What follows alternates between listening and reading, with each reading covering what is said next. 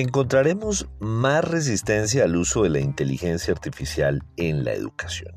Y no es para menos. El uso mal abordado puede resultar contraproducente. Por eso, maestros e instituciones deben aprender para actuar de manera propositiva y no reactiva. Hay que anteponer la inteligencia humana para poder usar mejor la inteligencia artificial. Esto es Comunicación, el podcast con Víctor Solano. Y esta semana, inteligencia artificial en los colegios.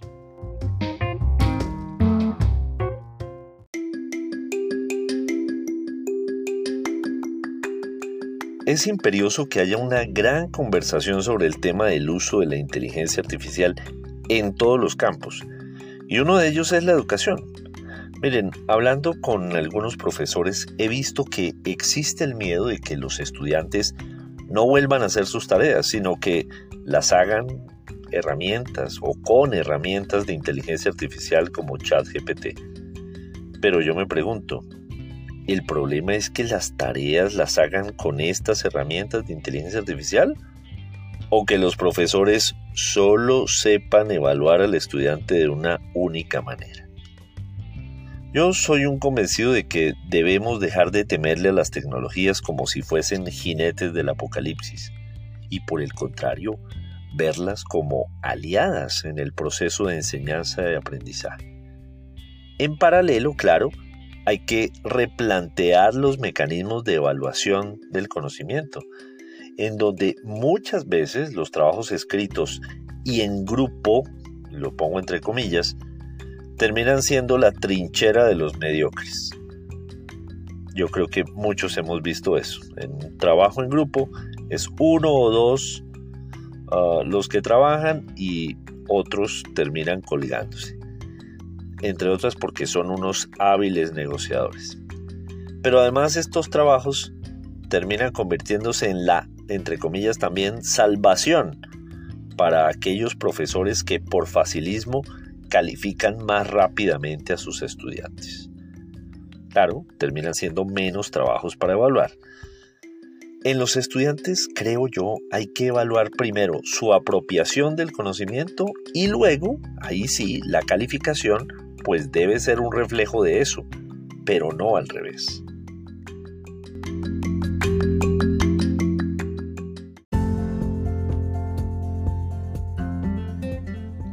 Creo, por ejemplo, que si se pone un trabajo escrito, es importante que los estudiantes pasen al tablero, pasen a sustentar, que la evaluación oral, entre comillas, se ponga de moda.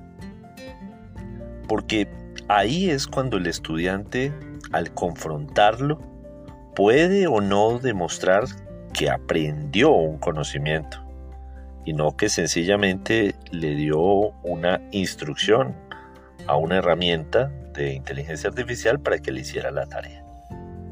Es allí una de las muchas formas en que se puede evaluar el conocimiento. Hace unos días, Lina María Ramírez, una de las cofundadoras de un colegio virtual llamado Genuine Digital School, que da clases a estudiantes en todo el mundo, eh, señalaba que no podemos ignorar el mundo en el que vivimos hoy, ni que estamos en constante cambio. Un cambio en donde la inteligencia artificial es una herramienta que puede ser muy valiosa para que podamos enfrentar esos desafíos. Y ella exponía algunos de los beneficios de su uso. Uno de ellos es la personalización del aprendizaje, gracias a que la inteligencia artificial permite adaptar el proceso de enseñanza a las necesidades de cada estudiante y así, claro, entender los diferentes tipos de inteligencia de cada uno de los estudiantes. Esto, claro, conlleva a poder diseñar clases más personalizadas donde un mismo tema pueda ser explicado bajo estas diferencias, conociendo sus puntos fuertes y los débiles, y proporcionando al final una experiencia de aprendizaje que esté o que sea individualizada.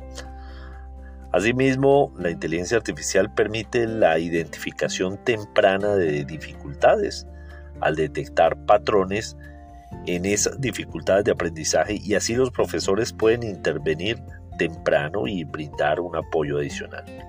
Ahora imaginen ustedes cuando hay estudiantes con discapacidades o llamadas ahora necesidades especiales. Con inteligencia artificial puede mejorar lo que se llama la accesibilidad. Y sí, valga la redundancia para que los estudiantes puedan acceder de una manera más efectiva. Por su parte, los colegios pueden también automatizar muchas tareas administrativas que son una carga para los maestros. Y si esto se automatiza, pues ellos pueden dedicar más tiempo a enseñar con estrategias diferentes para que al final el aprendizaje sea más significativo. Y finalmente, una de las ventajas es el aprendizaje sobre las mismas experiencias para que haya un, vuelvo a repetirlo, un aprendizaje continuo. Esto es la lógica, la tecnología de un machine learning que le permita a la herramienta seguir aprendiendo y estos aprendizajes pues sean transferidos a nosotros los humanos.